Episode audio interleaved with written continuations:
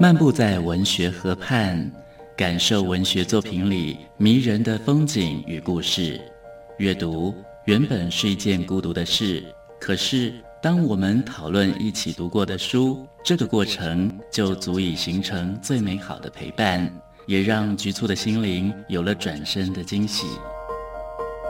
作家林信杰带你走进阅读的世界，请听陪你读的书。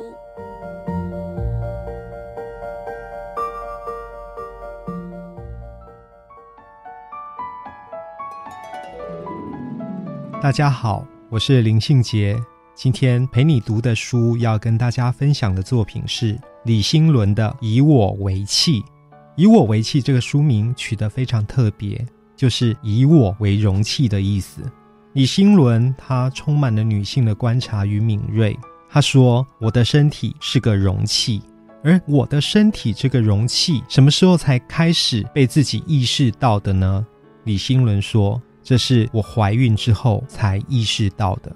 从怀孕意识到自己身为一个母体，是一个容器，大概就是这一本书的核心了吧。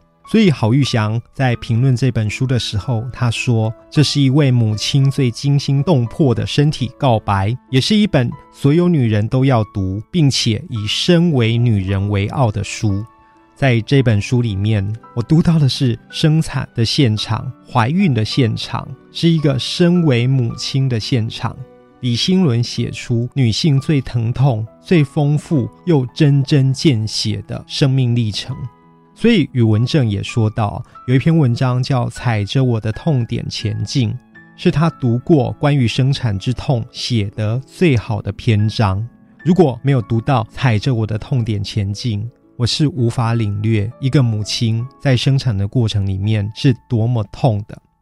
以我为契这本书总共收录二十三篇文章，他将自己身为女性、身为母亲的感受都写在文字里面。其中有一篇文章叫做《不是旅行》，李新伦描写到女儿意外烫伤，对这个母亲而言是最撕裂性的撞击。是最见血蚀骨的编年。这个母亲看到自己的女儿烫伤，她觉得这个痛往往比自己亲身体验的痛来得更加惨烈。所以呢，她写烫伤的身体说道：“非要到现在才懂，光是皮肤妥帖的覆盖于身上，像温暖躺卧于大地的植被，没有从句的水泡、红肿、破皮、流血啊，甚至没有疼痛，大量的疼痛。”如梦魇诅咒般栖身而来，那多么值得举杯庆贺！那光洁细致的皮肤，即使晒黑了或是粗糙起来，却依旧完整的皮肤，那如常哦，那如常本身竟就是祝福。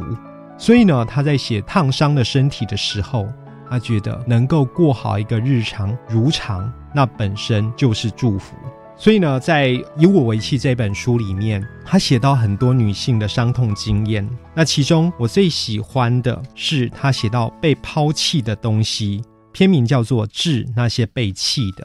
我觉得被抛弃是会带来伤害的，无论是有心或无意。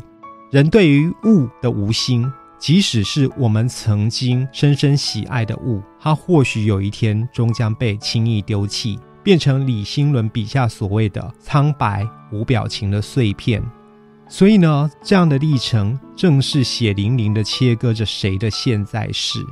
李新伦的文字非常细密啊，在生活的缝隙中很有意识的去读取、去辨认对他产生影响的微小事物，把那一些我们原本麻木无感的疏忽提炼出了敬意跟歉意。而且呢，让我们这些读者愿意开始学习，去认真的看待这一些事物在我们生命中的重量，提醒自己，或许我们在自身的身体之上，可以去完成更好的自己。今天陪你读的书，跟大家分享的作品是李新伦的《以我为器》。